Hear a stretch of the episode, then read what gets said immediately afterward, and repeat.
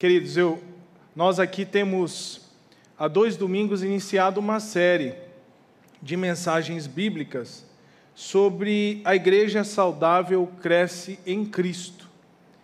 E nós começamos a falar sobre esse tema é, olhando para Efésios e hoje eu quero compartilhar um pouquinho com você que nós somos chamados aí, né, para viver o chamado de Deus na nossa vida.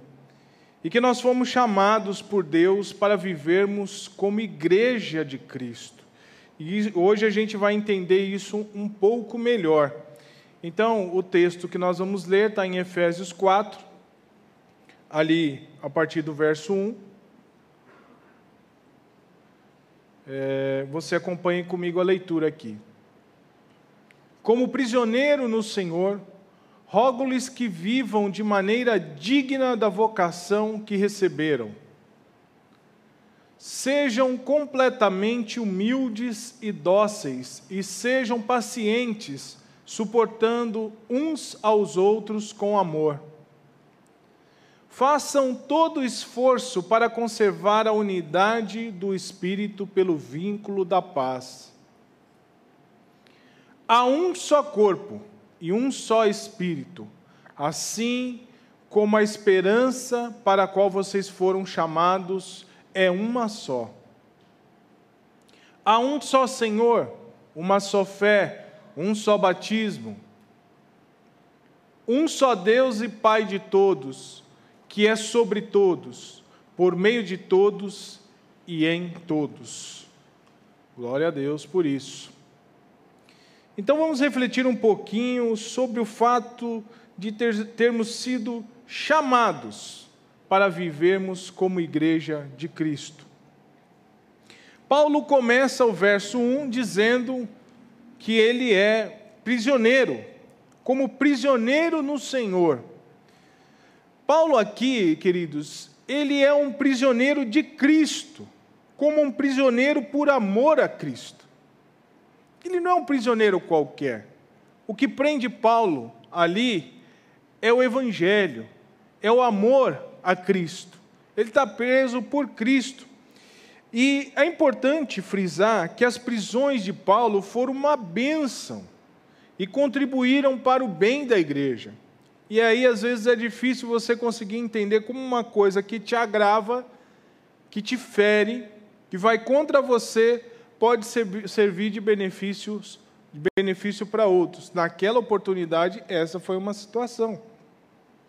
Então, as prisões de Paulo estimularam novos crentes. Foi uma coisa importante. Paulo, eh, para vocês terem uma ideia, Paulo evangelizou a guarda pretoriana.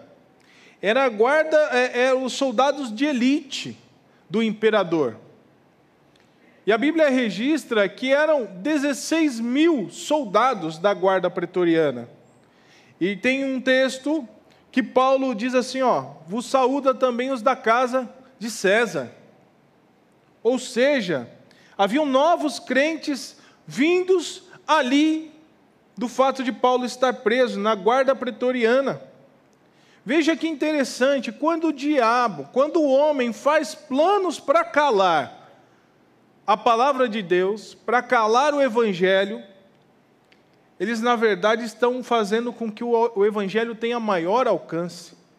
Toda vez que a igreja foi perseguida, foi reprimida, ela cresceu. Porque as pessoas se agarram mais à fé. E não foi diferente aqui com Paulo. Né? Então, ele escreveu também cartas que se perpetuaram e abençoaram várias pessoas, inclusive nós até os dias de hoje. Então as prisões de Paulo, elas foram bênçãos, e ele começa como prisioneiro do Senhor.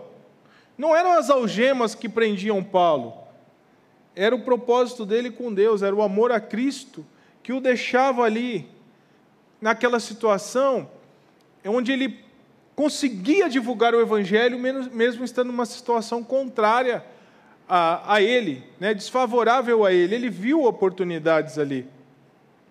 Então, nos capítulos anteriores, Paulo ele mostrou o plano eterno de Deus, escolhendo a igreja em Cristo para a salvação. E ele orou para que Deus mostrasse para a igreja a grandeza desse chamado, dessa vocação de que nós falamos, a riqueza dessa herança e a suprema grandeza do poder que estava à sua disposição. Poder esse que nós ouvimos o Átila comentar semana passada.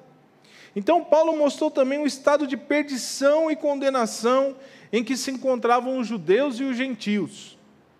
Eles estavam escravos da carne, escravos do mundo e escravos do diabo. Paulo mostrou isso nesses capítulos.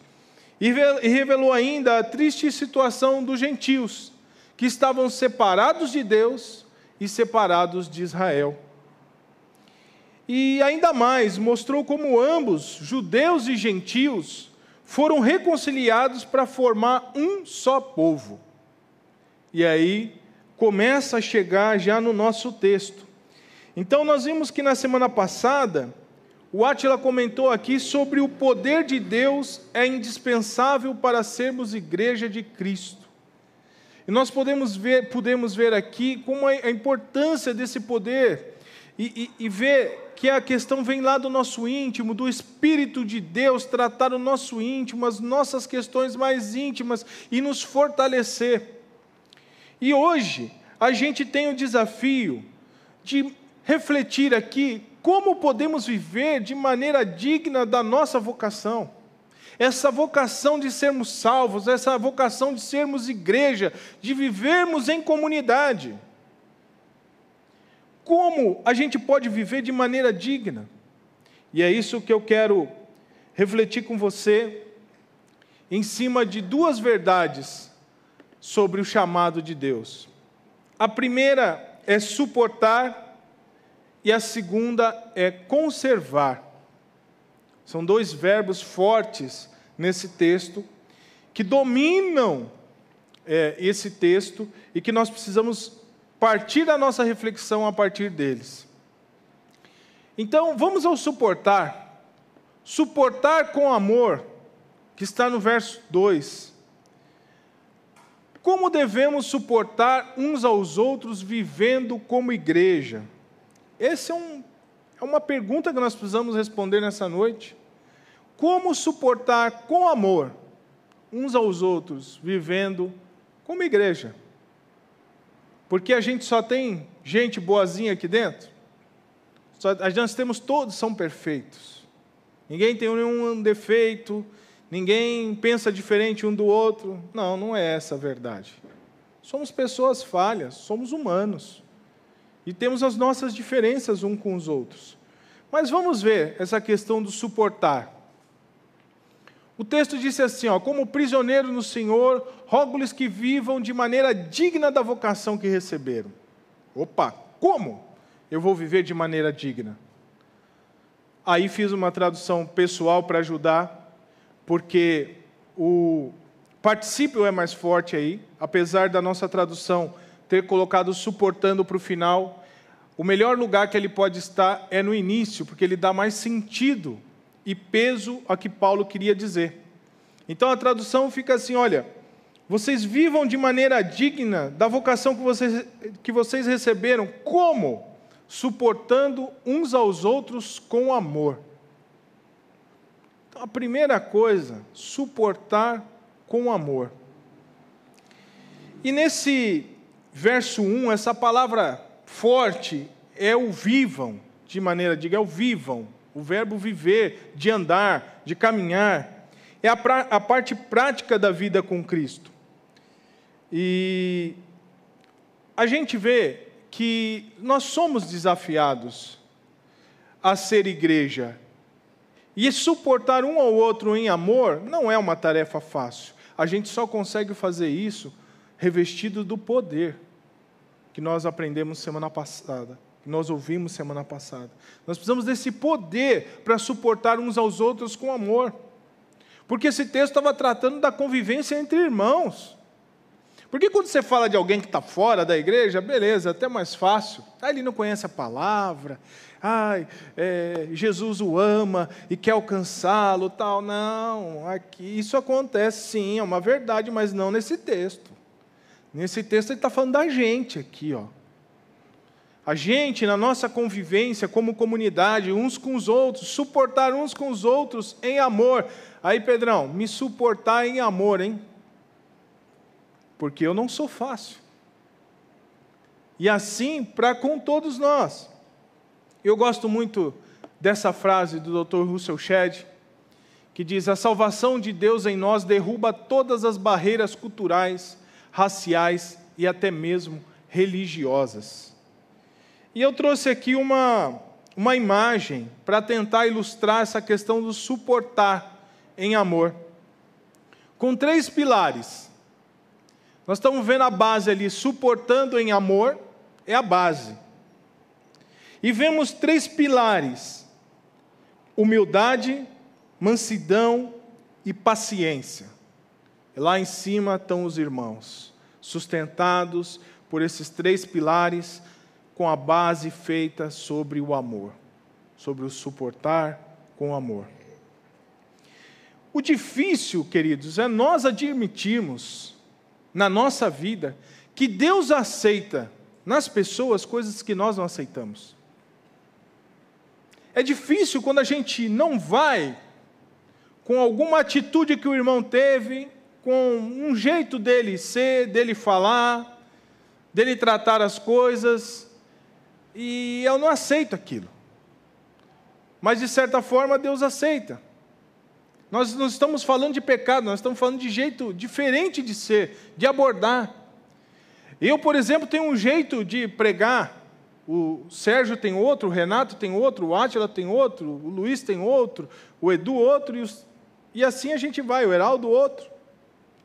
Cada um do jeito, um fala mais alto, o outro fala mais contido, um é, gesticula mais, o outro gesticula menos. Mas nós precisamos saber que é Deus sobre todos nós. E nós precisamos estar revestidos desse poder para suportar em amor. Porque Deus trata cada um no seu particular. Quando alguém está tendo alguma atitude equivocada, a primeira coisa que acontece é ele com Deus. Né? E nós devemos suportar em amor, porque é isso que acontece. O Senhor, é, Ele trata as questões. Então não cabe a nós criar paredes invisíveis. Eu vou e gosto desse povo do lado de cá, mas não curto muito o povo do lado de cá. Então eu, eu crio uma, uma parede invisível. Não, não foi essa a vocação que nós fomos chamados. Não é dessa forma que Deus quer que nós vivamos essa vocação da que fomos chamados. Então isso nos desafia, você tem que fazer isso revestido do poder. Veja só, suportando uns aos outros com amor, sendo completamente humildes. Um daqueles pilares, humildade. E a humildade aqui como a renúncia à imposição de interesses pessoais. A palavra grega para humildade, ela foi colocada, ela foi marcada na história pela fé cristã. Porque a humildade era desprezada pelos romanos, pois era um sinal de fraqueza. Tinha o sentido de baixo, de vil, de inóbil. E a grandeza pessoal, o orgulho, essa coisa da sua grandeza, dos seus feitos, tal, o contrário da humildade, é que era considerado virtude no tempo dos romanos. Então, esse é o cenário que a igreja está inserido ali quando Paulo está escrevendo essa carta. Ele está vendo os romanos desprezarem a humildade e valorizarem a autoimagem, o orgulho, a grandeza pessoal. E Paulo vem falando assim: ó, você tem que suportar em amor, sendo completamente humildes. E o que é essa humildade? É você considerar os outros superiores a você. Paulo revelou a ordem de prioridade dessa vocação com que nós fomos chamados para ser igreja. A ordem de prioridade é: primeiro Deus, depois os outros, e depois eu. Veja se não é só no poder de Deus que você consegue viver uma situação como essa. Primeiro Deus, depois os outros. Como é que eu fico? Você é o último da lista. Dá para tocar desse jeito? Essa é a nossa vocação. Quando eu me coloco em primeiro, quando eu me coloco em segundo, eu já errei a ordem de prioridade. Paulo deixa isso claro nos textos. E a humildade, ela provém de três fatores importantes, queridos. Primeiro, do conhecimento que nós temos de nós mesmos, do fato de sabermos que você veio do pó, que você é pó e que você vai voltar para o pó. Essa consciência é um dos primeiros fatores que vem com a humildade. Se você tem essa, confi é, essa convicção, sabe, você não pode ser orgulhoso. Não dá, não encaixa, não tem espaço para as duas coisas. E a humildade provém também de um segundo fator, do confronto da própria vida de Cristo à luz das exigências de Deus. A nossa vida em Cristo, debaixo das exigências da palavra de Deus, que a gente reconhece que Cristo é santo, é puro, e nós somos exortados a imitá-lo. Nós somos exortados a imitá-lo. Então precisamos ser humildes. Porque Cristo colocou primeiro o Pai, depois os outros e depois ele. A Bíblia fala que ele não, usur, não se aproveitou, não usurpou de ser igual a Deus. Ele se esvaziou, assumindo a forma de servo. Ele não se aproveitou, ele foi humilde. E também advém de um terceiro fator, da consciência de que nós somos criaturas totalmente dependentes de Deus. Nós não podemos viver um minuto sem, sequer sem o cuidado de Deus. Nosso dinheiro, saúde, amigos, não podem nos valer de nada. Então, alguém que tem essa consciência, ela renuncia os seus interesses pessoais. Já não sou eu que estou valendo em primeiro lugar. Primeiro, qual é a vontade de Deus? Segundo, considero o meu irmão superior a mim. Nossa, mas eu sou doutor, sou pós-graduado, tenho medalha de honra, sou. Quando você ouve aquela última parte do texto sei, do, do sexto versículo do texto, que Deus é em todos e por todos e age em todos. Ele colocou todo mundo igual. Aqui é o lugar onde o doutor e aquele que não sabe assinar o próprio nome come na mesma mesa. É tratado do mesmo jeito. Na mesa do Senhor, todos somos iguais. Perante o Senhor, todos somos iguais. Mas existe mais uma questão importante: suportando uns aos outros com amor, sendo completamente mansos. E a mansidão aqui é a qualidade de uma personalidade que, mesmo sendo forte, é senhora de si mesma e serva de outras pessoas. Eu coloquei inclusive essa imagem do leão que serve de travesseiro para o carneirinho. Por quê? Porque essa palavra usada para mansidão não é sinônimo de fraqueza você ser manso. Muita gente pode pensar isso, e os romanos pensavam isso. Porque vale é o cara que bateu, levou. É. Você deu uma, eu dou duas, dou três, dou quatro. Pisou no meu pé, eu piso também. Se não quer levar o troco, não mexa comigo. Não, não, não é assim. Quando você vive essa vocação de ser igreja, suportando os outros em amor, gente, estamos falando daqui, hein? Do nosso quintal. E, ao contrário, essa, essa mansidão, essa doçura, essa doçura, ela é a suavidade dos fortes, porque a sua força está sob controle. Nessa imagem você vê, o leão numa bocada acaba com tudo isso aí, uma patada, muda essa situação, mas é a sua força sob controle. É, esse termo ele era usado no grego clássico como um bom sentido de suavidade de tratamento ou docilidade de caráter, a pessoa amável, dócil de, de tratamento. Então, suportar uns aos outros, a gente precisa, primeiro, ser humilde, segundo, ser manso. Uma pessoa mansa é aquela que não insiste em seus direitos e nem reivindica sua própria importância ou autoridade. Na verdade, uma pessoa mansa abre mão dos seus direitos. Já pensou isso? Você tem o direito. É seu direito. E você abre mão dele em prol da comunidade viver em amor. Então, se você olhar, você teria o direito de não, eu abro mão do direito. Abraão fez isso. Chegou para o seu sobrinho, teve que fazer uma separação ali, mudar de terras, deixar viver separado, porque os pastores de um e de outro não estavam se entendendo muito bem. Ó, vamos separar as terras, viver um para um lado, outro para o outro. Continuamos em paz, mas só para evitar que o pessoal fique se arranhando toda vez.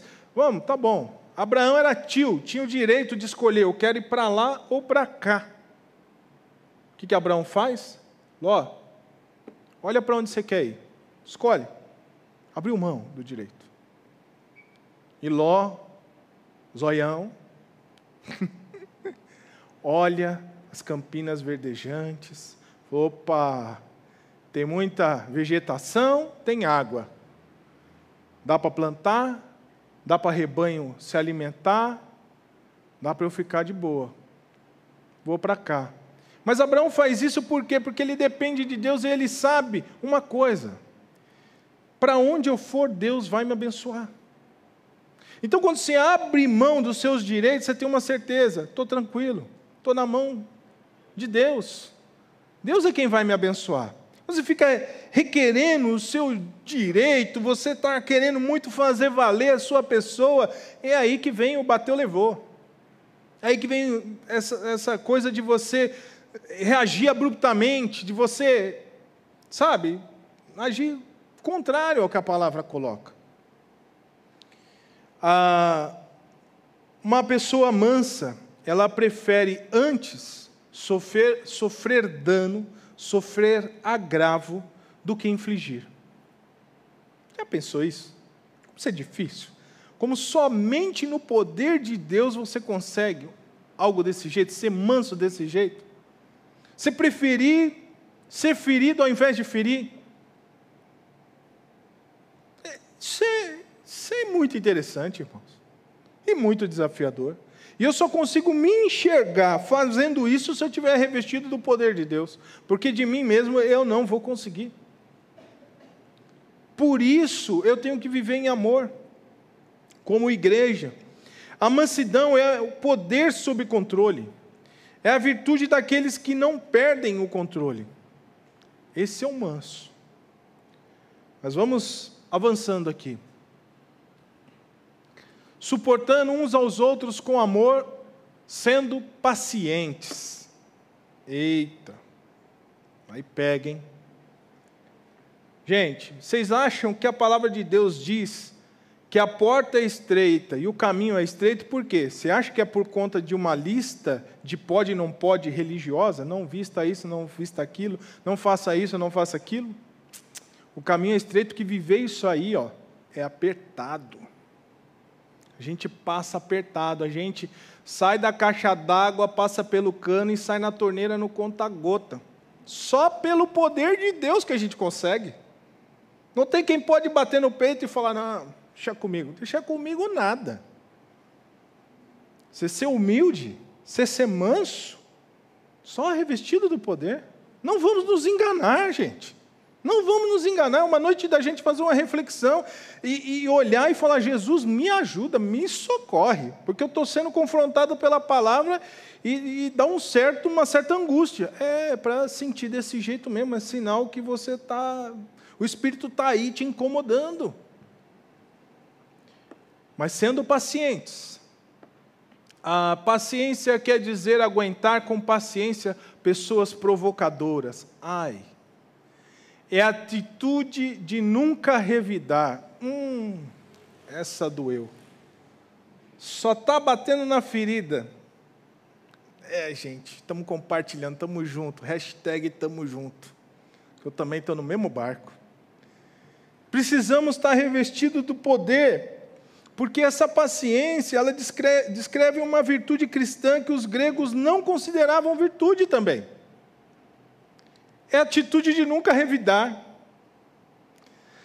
A palavra grega para paciência, ela quer dizer aguentar com paciência pessoas provocadoras.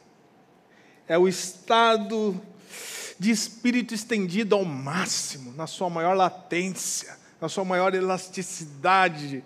Você sendo testado ao máximo para ver se arrebenta. E sabe o que eu vou te dizer? Arrebentar não, se tiver revestido no poder de Deus tu aguenta. Porque nós fomos chamados para viver de maneira digna da nossa vocação, que é ser igreja. Então nós devemos suportar. Suportar, porque nós vivemos com pessoas diferentes, somos diferentes, pensamos diferentes, temos gostos diferentes e reagimos diferentes.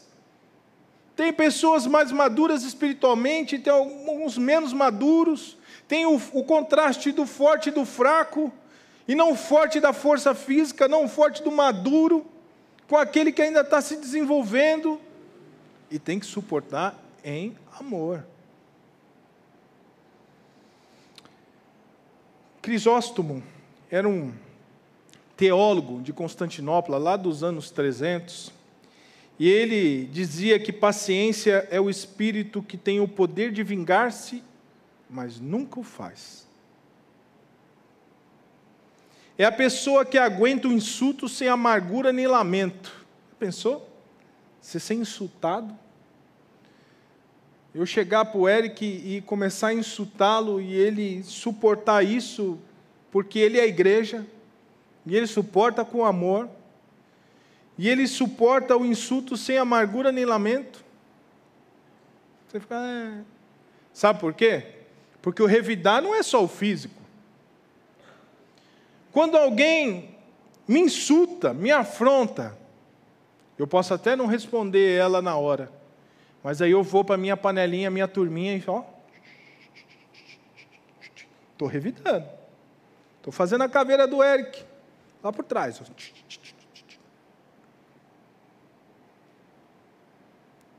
Duro esse discurso, né? Mas é, gente. Essa é a paciência. É para isso que nós fomos chamados, vocacionados, e viver de modo, digna, de, de modo digno dessa vocação, você precisa suportar com amor, e ser paciente, ser insultado, e não, ter, não guardar amargura, nem lamento, só no poder de Deus. Não tente sozinho, não. Porque o texto da palavra do Senhor em Coríntios diz que o amor tudo suporta. Se você tiver em amor, você vai suportar. Mas vimos também o conservar. E o conservar também traz algo interessante, porque é conservar a unidade. A unidade não é criada por nós, mas preservada por nós, mantida por nós. A unidade é dada por Deus. Quando assumimos a nossa fé, quando, entendemos o chamado de Cristo na nossa vida, entregamos o nosso coração, nós vivemos em unidade, já estamos inseridos na unidade de Cristo aqui. Agora, temos a responsabilidade de conservar essa unidade. Ai, gente. eu me vi apertadinho quando eu estava estudando esse texto. Quando eu estava vendo isso. Vivam de maneira digna da vocação. Façam todo o esforço para conservar a unidade do Espírito pelo vínculo da paz. Você sabe o que, que é isso? É manter a unidade, e essa unidade não é externa nem mecânica, mas interna e orgânica. Paulo, aqui ele vai usar mais uma vez, ele vai pegar emprestado uma figura de linguagem, que é o corpo. E ela é interna e orgânica, essa unidade, porque ela depende de, de organismo vivo, ela depende de pessoas, de gente. Porque os membros do corpo somos nós, você se lembra que a palavra registra que nós somos corpo do qual Cristo é o cabeça, é o cérebro. E Ele é que manda os comandos para que o corpo se movimente. E não adianta minha mão esquerda ficar com raiva da direita porque quem comanda é o cérebro. Mas quando uma delas se machuca, todo o corpo trabalha para recuperar a mão que machucou. Quando eu tomo uma canelada no futebol, até a mão vai ajudar a tentar diminuir a dor. Nós cansamos de ver a situação dos jogadores, a cara, né? O rosto, tudo, tudo sente. Quando você passa por uma febre grande, o corpo inteiro treme. Não adianta você falar assim, não, só a mão está com frio. Só a mão nada, está tudo tremendo, está batendo o queixo, todo o corpo está respondendo. É assim. Isso é, isso é unidade. Quando sofre um, sofre todos. E é por isso que nós somos desafiados a não deixar a rachadura entrar. Que tem um muro que protege a cidade.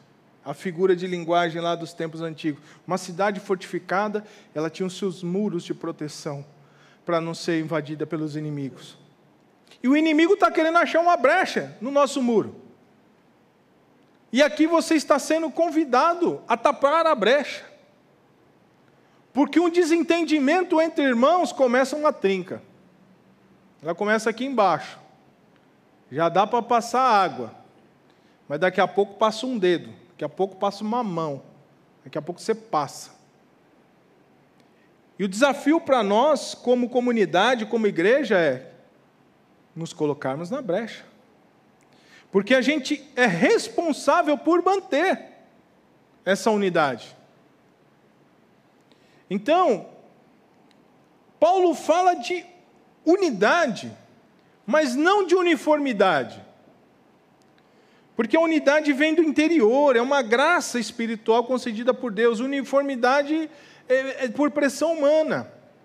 Então, unidade é todos juntos num só propósito. Por isso, os versos 4, 5 e 6 estavam falando: há um só corpo, um só espírito, um só Senhor, uma só esperança, uma só fé, um só batismo. Estava apontando, ó, o nosso objetivo é um só, nossa profissão de fé é uma só, estamos todo mundo no mesmo barco. Se afundar o barco, afunda todo mundo. Isso é unidade. Isso é unidade. Mas pensamos diferentes, porque uniformidade são pessoas que pensam da mesma maneira. E a gente vê que existem algumas lideranças no mundo afora em que seus discípulos gostam de copiar até o seu jeito de falar e de gesticular. Tem gente que não tinha sotaque, hoje tem sotaque, porque quer chegar tão próximo da sua liderança que até o sotaque ele fala. O cara não é carioca, o cara é do interior de São Paulo, fala porta, mas aí ele rasga um, um, um S para poder acompanhar a sua liderança e aí vai. Isso é uniformidade. Então nós temos unidade, pensamos diferentes, somos diferentes, gostamos de coisas diferentes. O que seria do azul se todo mundo gostasse do amarelo? Então, como é que encaixa tanta gente diferente? Porque a unidade foi dada por Cristo, mas a responsabilidade minha e sua é mantê-la, é não deixar brecha na muralha, é se colocar na brecha. Eu não vou deixar. Eu vou suportar com amor, eu vou ser humilde, eu vou ser manso, eu vou ser paciente, porque eu vou lutar para conservar a unidade. É minha responsabilidade. E quando você souber que alguém está errando, a palavra diz que você tem que ir ter com o irmão e tratar com o irmão sobre o erro dele. Se ele se arrepender, ganhaste o irmão. E se ele não arrepender, primeiro ele vai ter que prestar contas a Deus. Segundo, que você vai para o segundo movimento. Você leva duas ou três testemunhas e, ô oh, irmão, aquilo que você fez não foi bacana. E se aí ele falou, oh, me perdoa, eu não tive nem intenção, nem imaginei isso, tal, não sei o quê, mas tudo bem. Se ele insistir, aí você leva até para a liderança da igreja. Mas nós temos que nos manter unidos, como corpo. Porque se eu der aquela topada na mesinha de centro da sala, com o meu dedinho, que alguns já na cama, você sai até torcendo, o corpo inteiro sente, gente. Quando o, uma, um membro sofre, o corpo sente. É, então, Paulo fala sobre preservar essa unidade pelo vínculo da paz por esses objetivos, pela nossa confissão de fé. E o cérebro é que está comandando. E o cérebro quer continuar comandando. Sabe? Então é, é, é, nós temos que seguir o cabeça que é Cristo. E isso é difícil para nós. Nós precisamos nos ater a isso. Porque, de novo, gente, só conseguimos suportar com amor, viver em unidade, nessa vocação que Cristo nos deu, se nós estivermos revestidos do poder de Deus no nosso íntimo. Então nós vimos essas duas verdades: suportar e conservar. Porque nós fomos chamados por Deus para vivermos como igreja de Cristo. Enquanto o grupo de louvor retorna aqui para nós fazermos o último louvor, eu quero orar com você. Você que entendeu o desafio e que você possa, junto comigo nessa oração, clamar a Deus que nos fortaleça, gente, para suportar uns aos outros aqui. É aqui que nós estamos falando.